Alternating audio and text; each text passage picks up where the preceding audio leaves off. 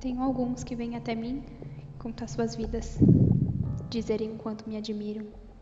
Mas peço por favor que não se junte à multidão. Esses olhos olham somente de fora. Não sou apoio de ninguém porque não quero ser tratada como um objeto, mas sim pela plenitude do meu ser.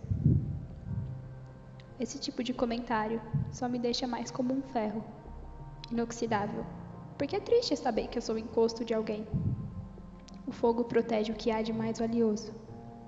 Mas se a água vier, quem protege o fogo? Entende? Eu sou a carta mais preciosa de todos.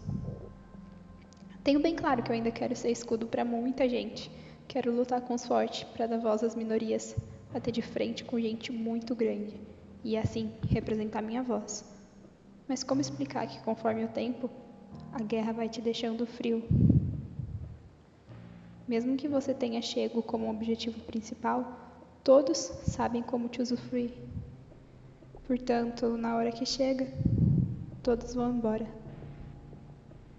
Posso ser um sujeito disciplinado e forte como um ferro, mas não sei andar de bicicleta, porque não tive infância Enquanto faziam isso, eu colhia milho descalço.